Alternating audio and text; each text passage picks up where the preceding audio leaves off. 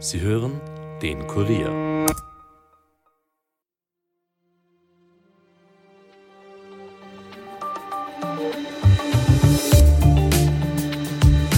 Wybrał pana Donalda Tuska na prezesa Rady Ministrów. Der Jubel war groß bei der Mehrheit der Abgeordneten im polnischen Parlament. Mehr als zwei Monate nach der Wahl hat das fünftgrößte Land der EU einen neuen Ministerpräsidenten, den langjährigen Oppositionsführer Donald Tusk. Damit endet auch die achtjährige Herrschaft der rechtskonservativen Partei Recht und Gerechtigkeit, in der polnischen Abkürzung kurz PiS, die das Land seit 2015 zunehmend EU-skeptisch, nationalistisch und migrationsfeindlich regiert hatte und aus Sicht der Kritiker im In- und Ausland Polens demokratische Institutionen geschwächt hatte. Wird mit der Wahl des ehemaligen EU-Ratspräsidenten Donald Tusk jetzt alles anders? Wandelt sich Polen unter ihm innerhalb der EU vom Blockierer zum Mitgestalter? Oder sind die Institutionen des Landes doch noch zu fest in der Hand der PIS? Darüber spreche ich heute mit meiner Kollegin Sarah Emminger aus dem Kurier Außenpolitik-Ressort. Sie war kurz vor der Wahl selbst in Polen auf Reportagereise und wird für uns analysieren, was man vom neuen Polen unter Tusk erwarten kann. Mein Name ist Johannes Ahrens. Herzlich willkommen zur heutigen Folge des Kurier Daily.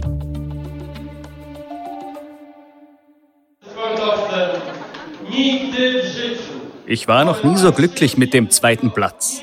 Polen hat gewonnen, die Demokratie hat gewonnen, wir haben die PIS entmachtet. Schon unmittelbar nach Bekanntgabe des Wahlergebnisses am 15. Oktober ahnte Donald Tusk, dass das polnische Volk ihm den Weg an die Spitze seines Landes geebnet hatte.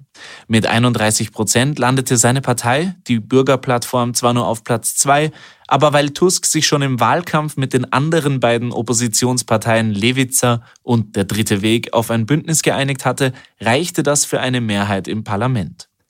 Das musste auch Jaroslaw Kaczynski, Gründer und graue Eminenz der PiS, trotz des eigenen Wahlsieges anerkennen. One nam dają czwarte zwycięstwo w dziełach naszej partii. Czwarte zwycięstwo. Das ist der vierte Wahlsieg in der Geschichte unserer Partei. Aber natürlich stehen wir trotzdem vor der Frage, ob wir mit diesem Erfolg auch die neue Regierung stellen können. Heute wissen wir das noch nicht. Doch die PiS gab nicht auf. Polens Präsident Andrzej Duda, ebenfalls PiS-Mitglied, gab dem bisherigen Regierungschef Mateusz Morawiecki als Wahlsieger erneut den Auftrag zur Regierungsbildung. Am Montag, zwei Monate nach der Wahl, stellte Morawiecki dem Parlament ein mögliches Kabinett zur Abstimmung vor.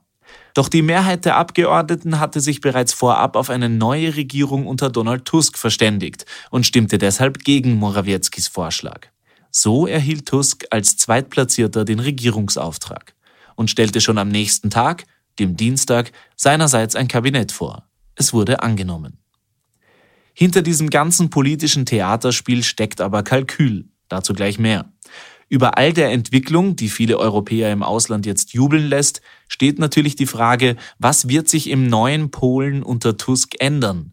Wie viel kann er intern überhaupt verändern? Und wird Polen, bisher gemeinsam mit Ungarn die Blockierernation innerhalb der EU, jetzt proeuropäischer? Um all diese Fragen zu klären, spreche ich jetzt mit meiner Kollegin Sarah Emminger aus dem Außenpolitikressort. Hi Sarah. Hey Johnny, danke für die Einladung. Sarah, nach einem langen politischen Prozess ist es jetzt endlich soweit und Donald Tusk, jahrelang Oppositionschef in Polen, ist der neue Ministerpräsident, obwohl er bei der Wahl nur Zweiter wurde. Kannst du für uns noch einmal zusammenfassen, wie er das geschafft hat? Tusks Wahlbündnis, die Bürgerkoalition, hat bei der Wahl rund 31 Prozent geholt. Die PiS über 35. Die PiS hat es aber nicht geschafft, eine Koalition zu bilden, einen Koalitionspartner zu finden.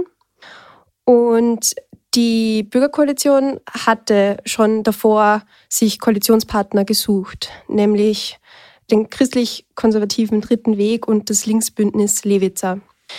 Es wurde also ganz viel mit Bündnissen gearbeitet, um die PiS sozusagen zu stürzen. Schon allein die Bürgerkoalition ist ja ein Bündnis, ein Wahlbündnis aus den Liberalkonservativen, den Wirtschaftsliberalen und den Grünen.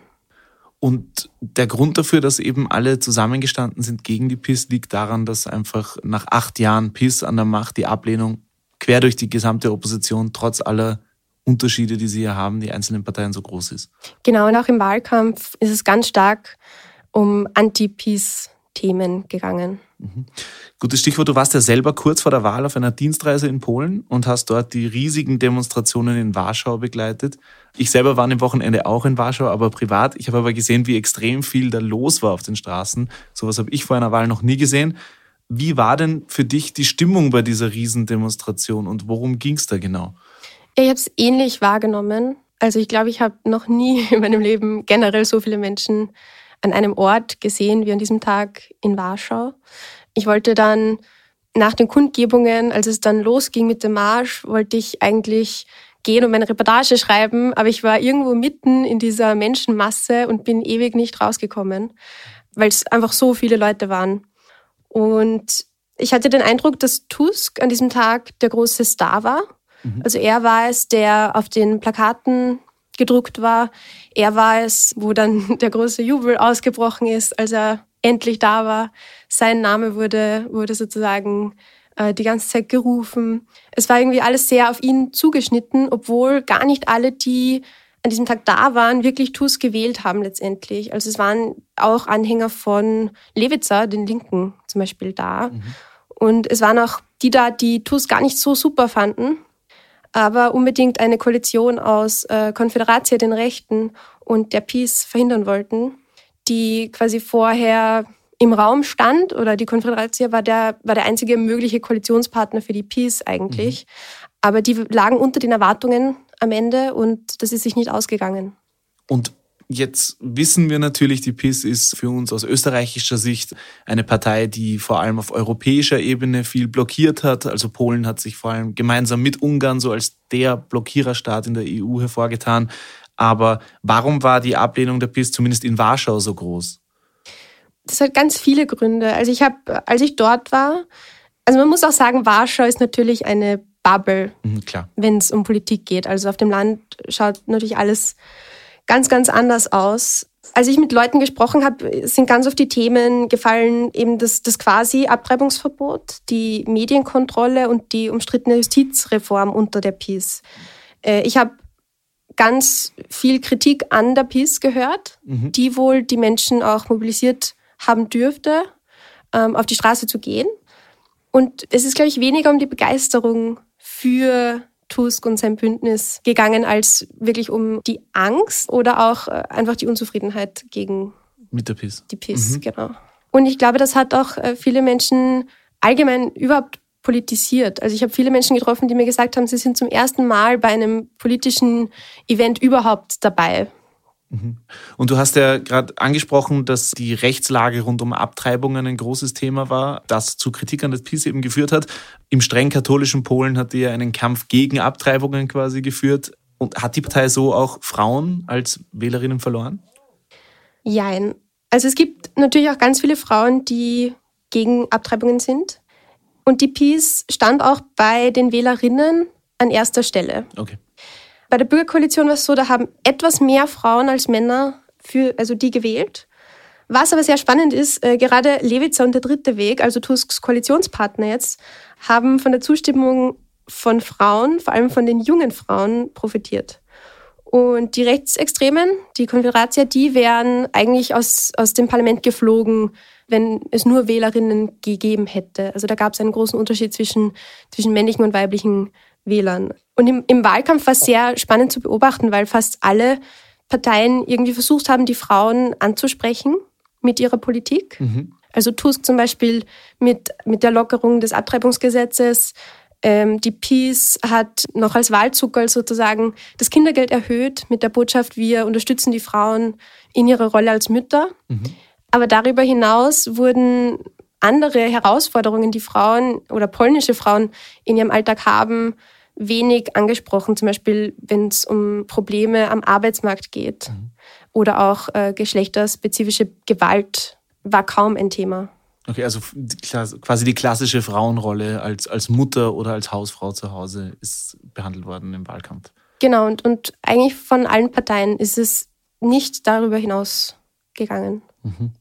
Die Kernfrage jetzt nach der Wahl und nach diesem ganzen Vorlauf, der hat zwei Monate gedauert, bis hin zu äh, der Anerkennung dieser neuen Regierung und Tusk als äh, neuen Ministerpräsidenten ist ja, ob er jetzt wirklich aus Sicht seiner Wähler der Heilsbringer sein kann, der vieles rückgängig macht, was die PiS in acht Jahren beschlossen hat.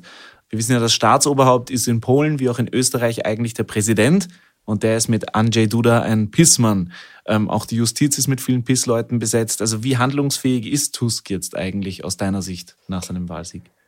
Ich glaube, es ist sehr schwer zu sagen vorab. Aber die neue Regierung wird auf keinen Fall leicht haben oder es wird ihr nicht leicht gemacht werden. Ich meine, die Wahl ist ja jetzt auch schon zwei Monate her und es war relativ klar, dass die PiS keinen Koalitionspartner finden wird. Und in diesen zwei Monaten hat die PiS noch einmal versucht, ihre Macht zu festigen. Also Duda hat zum Beispiel noch mal 150 neue Richter ernannt, äh, von denen ebenfalls zumindest einige PiS nah sein dürften. Und Duda hat ein Vetorecht und kann viele Pläne der, der neuen Regierung damit blockieren, zumindest bis 2025 und dann wird wieder gewählt. Der Präsident, der Präsident wird gewählt, aber bis dahin kann Duda einiges blockieren, einiges sabotieren auch.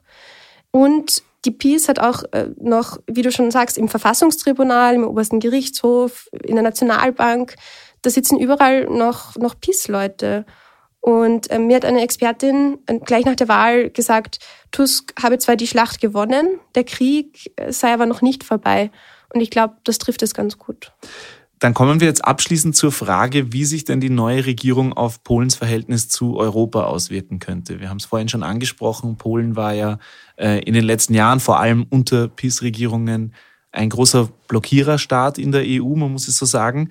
Viele Zuhörer werden Tusk jetzt noch als Präsident des Europäischen Rats kennen. Aber du hast in deiner Analyse im heutigen Kurier schon geschrieben, dass seine Wahl jetzt nicht automatisch bedeutet, dass Polen sich zu 100 Prozent hinter jeden EU-Vorstoß stellen wird. Liegt das an den Koalitionspartnern oder auch an ihm selbst?